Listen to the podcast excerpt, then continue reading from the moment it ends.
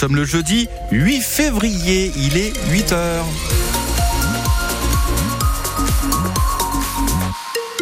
Réveil à vous, toute l'info avec euh, vous, Lisa Melia. Euh, le ciel, c'est pas terrible. Hein ce sera gris, ce sera venteux. Par contre, un peu moins de pluie qu'hier. Et très doux toujours, 12 à 15 degrés annoncés cet après-midi par Météo France. On en reparle après le journal. Il a vu le tracteur de très très près. Un garçon de 5 ans a fait une belle frayeur à ses parents. C'était au Donzeil vers 18h hier soir.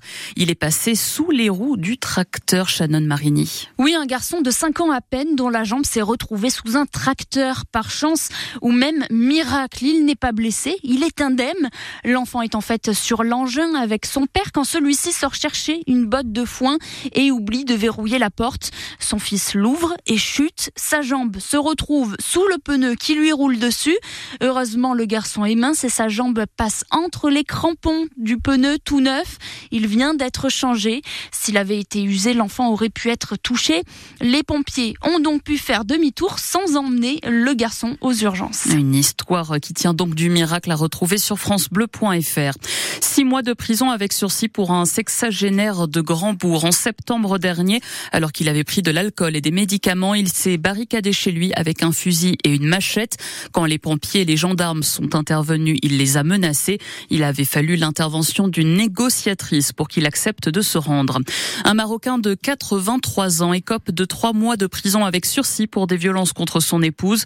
Il refusait la séparation. La procédure de divorce est en cours. Le week-end dernier, un homme s'en est pris aux policiers aguerris. C'était dans la nuit de dimanche. Il était manifestement ivre. Les agents l'ont donc contrôlé. C'est à ce moment-là qu'il les a insultés, menacés de mort, qu'il a donné des coups de poing, blessant l'un des policiers. Il a reconnu les faits comme il avait déjà une autre condamnation avec du sursis.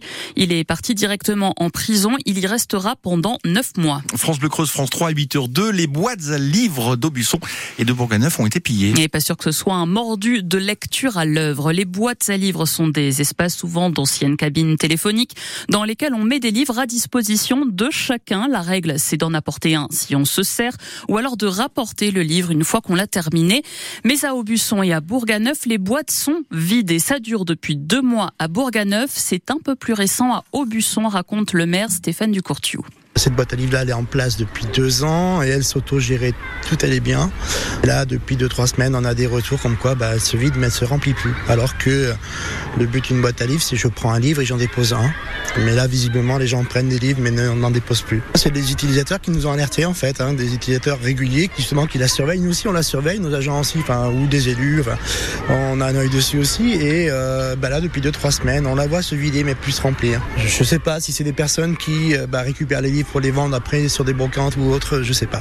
Là, on l'a réalimenté, on attend. on n'a pas installé de caméra comme on nous le suggère. Bon, bah après, on compte sur la bienveillance de tout le monde et puis que cela cesse maintenant qu'on en a parlé. Donc, euh, on va voir ce qui se passe. La boîte à livrer est entrée dans nos quotidiens depuis des années. On en voit de plus en plus dans les communes. Après le journal, nous sommes en ligne avec Madeleine Dumont, la maire de Trois-Fonds, qui a une boîte à livres depuis 10 ans. Et on vous demande ce matin ce que vous pensez de toute cette affaire. Est-ce que ça vous navre? Est-ce que ça vous étonne? Et d'ailleurs, est-ce que vous utilisez les boîtes à livres? Dites-nous tout. On vous attend au 05 55 52 37 38. Un immense vol de données qui concerne notre carte vitale et la moitié de la population française. Deux entreprises ont été visées par cette cyberattaque via Médis et Almeris. Ce sont des opérateurs. Ils assurent la gestion du tiers payant pour les complémentaires santé. Ils viennent donc de se faire voler les données personnelles de 33 millions de Français. Le nom, l'état civil, la date de naissance, le numéro de sécurité sociale. Les données bancaires n'ont pas été volées. Le risque principal, ce sont les appels malveillants d'escrocs sous couvert de remboursement des frais de santé. Toujours pas de fumée blanche au-dessus de Matignon. On attend toujours la composition finale du gouvernement. François Bayrou pressenti a finalement dit hier qu'il ne rentrerait pas dans l'équipe gouvernementale en raison de désaccords avec la politique présidentielle et, dit-il, du gouffre qui s'est creusé entre Paris et la province. Le projet de méthaniseur à Aguirre devra attendre attendre encore un peu. Le tribunal administratif de Limoges avait débouté France Nature Environnement qui demandait des études supplémentaires sur l'impact du projet. L'association fait appel, un recours qui ne sera pas examiné avant le mois de novembre. La Confédération paysanne ne veut pas lâcher. Le syndicat agricole estime que les réponses du gouvernement ne sont pas à la hauteur. Rien ne garantit un revenu décent aux exploitants et rien non plus, selon eux, n'assure que les grandes surfaces ne vendront pas des produits étrangers en concurrence avec les produits français. Une centaine d'agriculteurs de tout le Limousin, y compris la Creuse, sont donc allés hier dans un supermarché de Tulle. Ils sont sortis avec plusieurs dizaines de caddies remplis de produits importés. Jonathan Ozou est le porte-parole de la Confédération paysanne en Corrèze. On les laisse là euh, parce qu'on ne veut pas de gaspillage alimentaire, donc on les laisse là.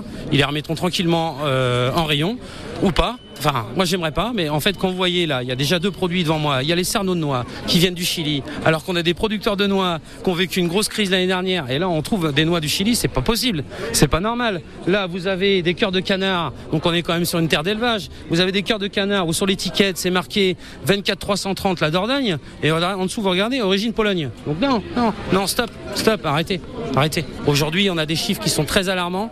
En France, on apporte encore 40% de bovins, 35% de volailles, 70% de fruits, 40% de légumes. Stop, ces chiffres-là ne devraient plus exister. Il est temps que ça change. Le syndicat promet d'autres actions, c'est à lire sur l'appli ici. Pensez-vous à changer de métier, de vie professionnelle? Si c'est le cas, ne loupez pas les portes ouvertes. Organisées aujourd'hui à l'AFPA, l'Agence nationale pour la formation des adultes. Chez nous, le centre se trouve à Saint-Sulpice-le-Guérétois, dans la zone du Clocher. C'est à partir de 9h.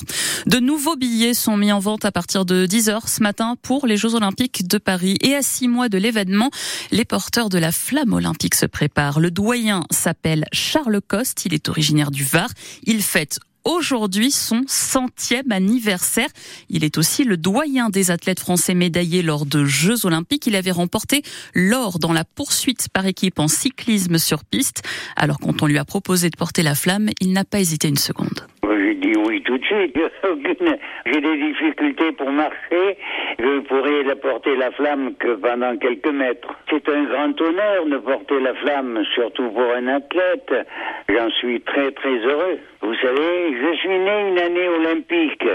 Les Jeux de Colombe en 1924. Ça me fait un immense plaisir d'être là encore en, 2024. C'est tout un symbole, oui. Et j'avais 24 ans quand j'étais champion olympique, vous voyez, il n'y a que des 24.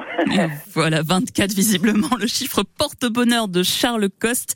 Et c'est un hasard, le plus jeune porteur de la flamme olympique sera lui aussi originaire du Var. C'est un jeune de 13 ans, il va participer à un relais handisport.